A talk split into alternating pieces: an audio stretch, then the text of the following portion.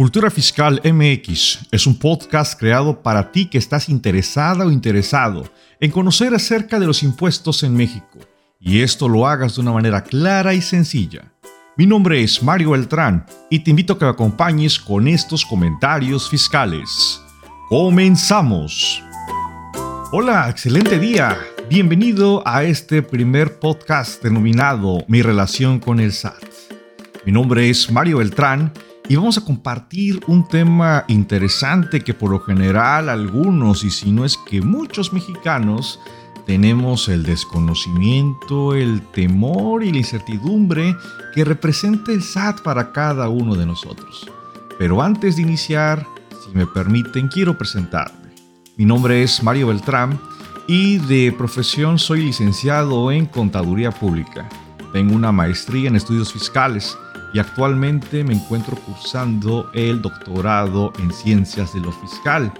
Y de hecho, es a raíz de este proyecto de tesis doctoral que en su momento los voy a compartir, es que surge este interés, esta idea de compartir y difundir la cultura fiscal en México.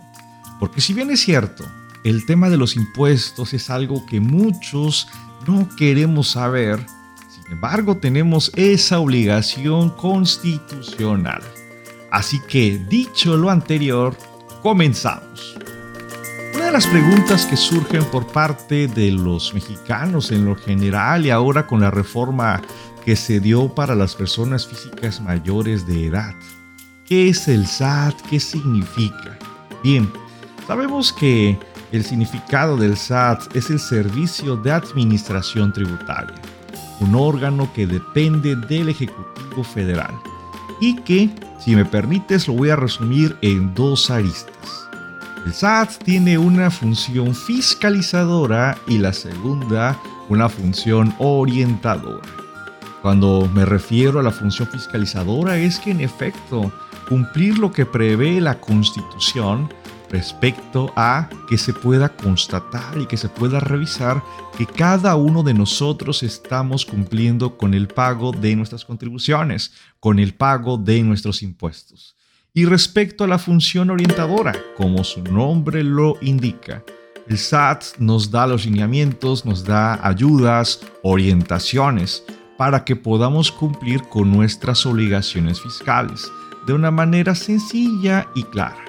Que en esencia, el tema fiscal, como lo dije en los primeros minutos, es un tema muy árido, un tanto complejo, porque son leyes, son obligaciones y hasta cierto punto son conceptos muy técnicos que para algunos puede ser complicado. Pero ahora te preguntarás, ¿por qué me debo de relacionar con el SAT? ¿Por qué tiene que existir esta obligación de pagar los impuestos? Bien, déjame decirte que a manera de una obligación consignada en la Constitución Política de los Estados Unidos Mexicanos, se establece esa obligación de contribuir al gasto público de manera proporcional y equitativa. Y esto para los diferentes entes gubernamentales. La federación, entidades federativas, municipios, según corresponde. Pero de aquí permíteme hacer un breve desglose de lo que parafraseé de este artículo 31, fracción cuarta constitucional. Porque cuando hablamos de la contribución, es el efecto de desprendernos de nuestros recursos para que el gobierno, el Estado, y cuando me refiero a Estado, no me refiero al Estado de Nuevo León, al Estado de Sinaloa, Yucatán, etcétera, sino al Estado como institución cumpla con esa función de satisfacer el gasto público. Pero ahora, ¿qué es el gasto público? Lo vamos a ejemplificar para que nos quede claro. Ese servicio de salud, vivienda, educación, infraestructura eso que nosotros tal vez no estamos erogando de manera directa para recibirlo. Sin embargo, ahí está. Y que muchos no nos damos cuenta de su existencia. Solamente pensamos que, por ejemplo, el tener derecho a la salud es algo que surge a nivel constitucional, pero para poder sufragar instalaciones, medicamentos, salarios de los médicos, enfermeras y demás personal, pues evidentemente se requiere que hayan contribuciones. Y técnicamente son aportaciones de seguridad social. Por otra parte, podemos tener el caso de los impuestos. El impuesto sobre la renta, el impuesto al valor agregado, el impuesto especial sobre producción y servicios, el impuesto sobre automóviles nuevos a nivel federal. Después, cada entidad federativa establecerá sus propios impuestos, como por ejemplo el impuesto sobre nómina, el impuesto sobre hospedaje, impuesto sobre el ejercicio de la medicina, entre otros. Y así los municipios. Cada quien tiene la facultad de poder grabar ciertos conceptos para que se pueda lograr ese propósito. Y quiero hacer un paréntesis. Posiblemente vas a decir, y nuevamente, ese es el tema de mi tesis doctoral. Oye, pero yo estoy pagando impuestos.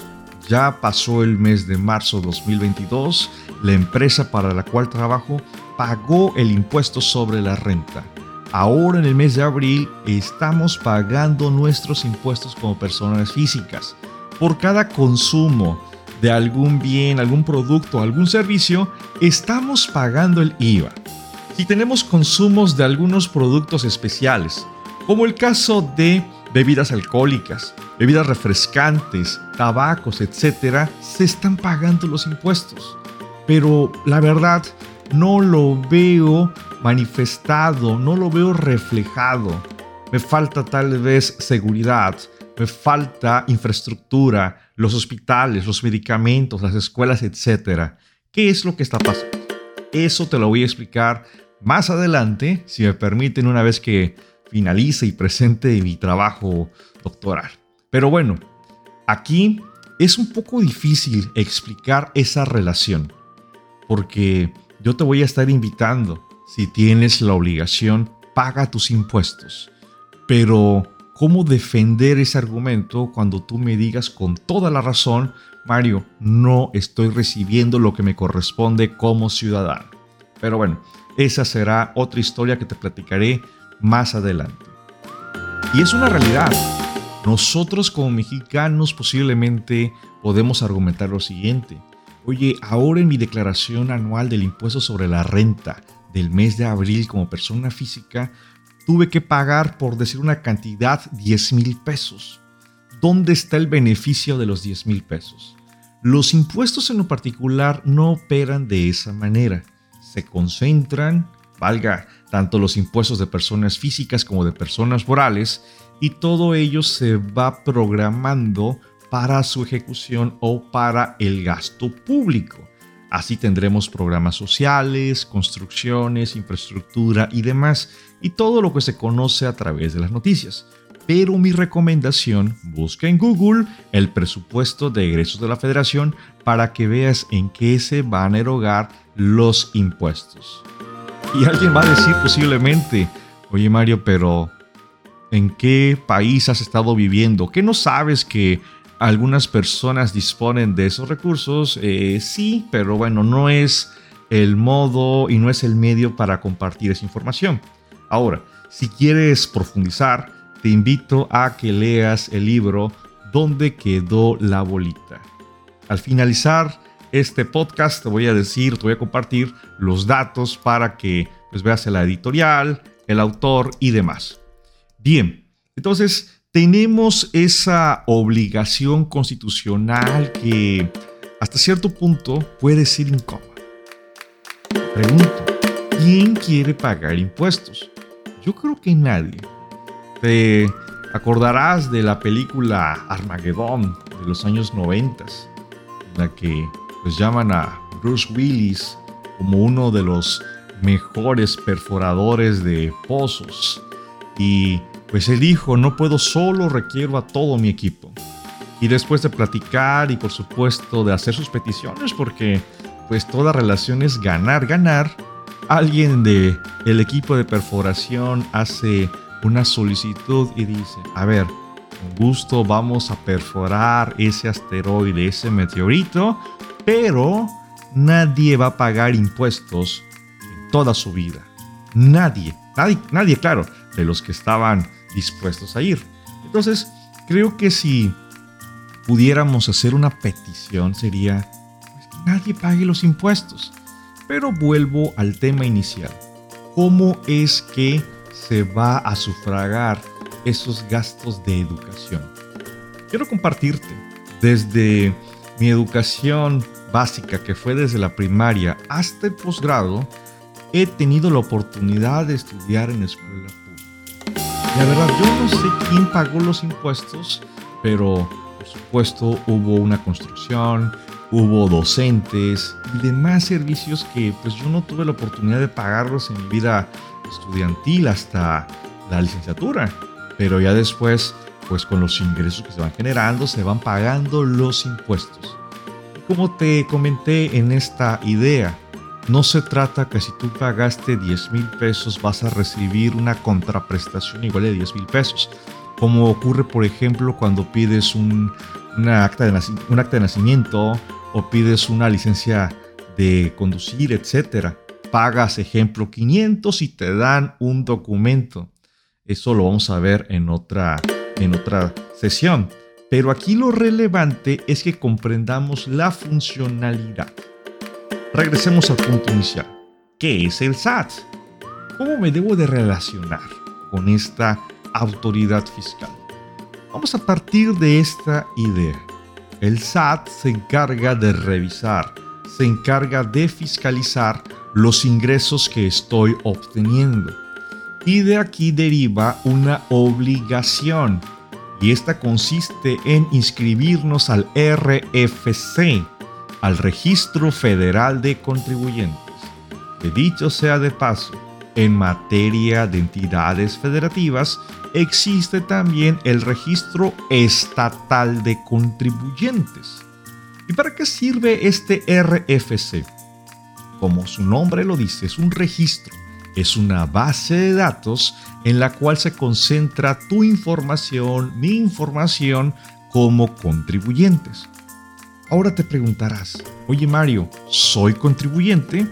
Déjame decirte que sí, posiblemente de manera directa, porque si eres asalariado, no tienes elección.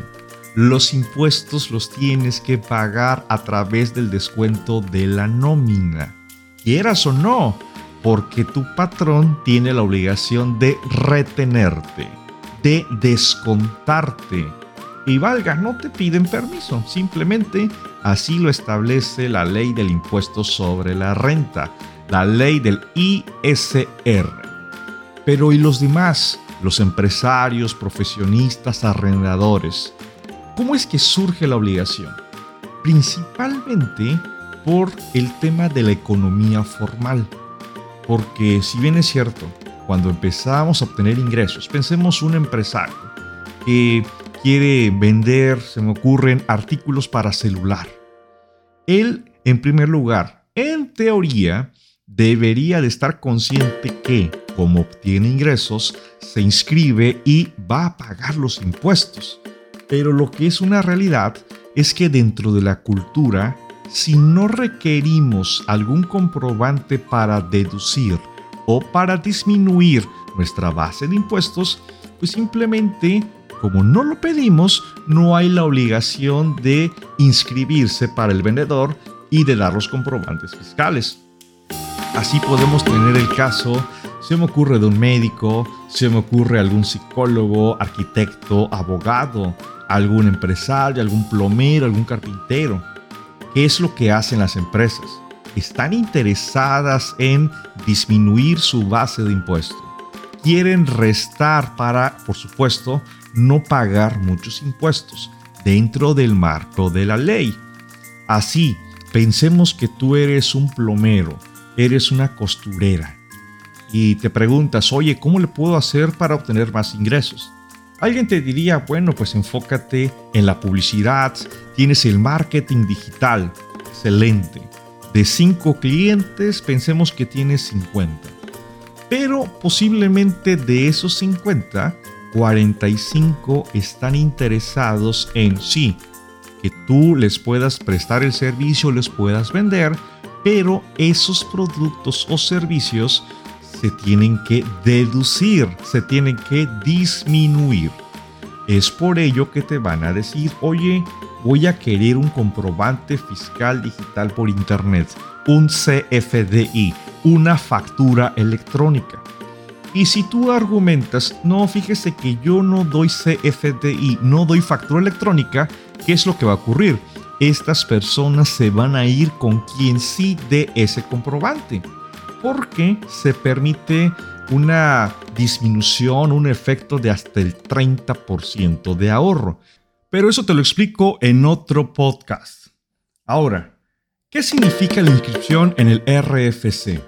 Y estas palabras son para las personas físicas mayores de edad, porque a partir de 2022 tenemos la obligación de inscribirnos en el Registro Federal de Contribuyentes. Y si bien es cierto, pareciera que hay una contradicción por parte del SAT en decir que sí hay obligación, pero no se va a sancionar. Muchas personas han dicho, bueno, entonces si no van a sancionar, ¿para qué me inscribo? Pero la verdad es que como dijimos, RFC Registro Federal de Contribuyentes. Y esto está orientado principalmente para tener el control, pero no un control malo, sino un control principalmente de los jóvenes que acaban de cumplir estos 18 años, porque se ha visto cómo se utilizan para la constitución o para la operación de las famosas empresas fantasmas, empresas fachadas y demás. Pero bueno, es importante porque en algún momento, ya sea en el primer empleo o cuando quieran tramitar su título cédula profesional, pues la clave en el RFC será importante. Nada más haciendo mención y énfasis de lo siguiente. En tanto no obtengan ingresos, su inscripción será sin obligaciones fiscales. Por ello es muy importante tener esta cultura fiscal como contribuyentes. Ahora, ya estoy inscrito y pensemos porque sí tengo ingresos, porque tengo obligaciones y esto me va a llevar a presentar declaraciones de impuestos, que por lo general son de tipo mensual. ¿Qué significa? Que los ingresos que yo obtuve en el mes de enero, restándole los gastos deducibles, los debo de manifestar a más tardar el día 17 del mes inmediato siguiente. O sea, enero lo declaro en febrero, febrero lo declaro en marzo y aquí es posible que tenga que pagar un impuesto provisional, un impuesto por anticipado. Y que muchos tal vez recordaremos aquel concepto que utilizó una tienda a nivel nacional que vende muebles, artículos electrónicos y demás en abonos chiquitos para cuando llegue el mes de abril del año siguiente, pues el impuesto ya se haya cubierto en esos pequeños abonos. Pero no hay que perder de vista que este cumplimiento el SAT ya lo está usando, lo está verificando a través de la factura electrónica del CFDI. Y acá hay que resaltar lo siguiente. Esa expedición de la factura electrónica hay que hacerla con mucho cuidado. Y no lo estoy diciendo porque sea malo o porque puedas tener alguna trampa, no, sino que la forma en cómo tú expides esa factura electrónica respecto a un atributo, que es el del método de pago, en el cual se indica en efecto si cobraste o no cobraste esa operación al momento de expedir la factura electrónica de pago vamos a comprender que existen dos. Uno que es PUE, pago en una sola exhibición, y otro que es PPD, pagos parciales o diferidos. Ten mucho cuidado y esto lo vamos a platicar en otra transmisión. Así, es importante que conozcas en lo general tus obligaciones fiscales. Verifica por favor un documento importantísimo la constancia de situación fiscal, que la puedes obtener en la página del SAT con tu RFC y contraseña. Y ahí vas a ver tus obligaciones que valga la redundancia o valga el pleonasmo. Las obligaciones por las cuales estás obligado. Porque si no cumples con las obligaciones en tiempo y forma, podrías ser acreedor a multas. Y es lo que no queremos. Si de entrada hay resistencia en pagar el impuesto de manera normal, ahora hablar de multas, hablar de consecuencias por incumplimiento puede ser más complejo aún. Entonces, vamos a consultar este documento. Si tú eres una persona física que ya ha estado tributando años anteriores y por alguna razón te desubicaste, te desorientaste de tu actividad como contribuyente, otro documento que debes de revisar es la opinión de cumplimiento de obligaciones fiscales. Que aquí nada más quiero que veas dos resultados. Si está en sentido positivo o negativo. Positivo, ¿qué quiere decir? Que estás al corriente. No se sabe si de manera correcta o incorrecta, pero vas al corriente. Y si estás en sentido negativo, pues es porque tienes ahí algunos adeudos que hay que revisar. Es por ello que tienes que analizar, que tienes que conocer las obligaciones fiscales que como mexicanos tenemos. Independientemente de lo que pueda representar la administración o la mala administración de los recursos. Pero déjame decirte que esto es un tema que tendremos que verlo a nivel electoral. Cuando llegue el momento de desde luego elegir a nuestros representantes, pues es la oportunidad para que ya sea que escojamos a buenos administradores o no tan buenos administradores. Así, hemos visto en lo general en este primer podcast mi relación con el SAT, lo que significa y por supuesto lo que debo de estar cuidando como contribuyente. Cualquier duda o comentario, por favor, te voy a invitar que me envíes un correo electrónico a mariobeltran.mx. Y también estamos en redes sociales. Estamos en Facebook, en YouTube, en TikTok, LinkedIn y en nuestra página internet www.mariobeltran.mx. Nos saludamos en otro podcast. Hasta pronto.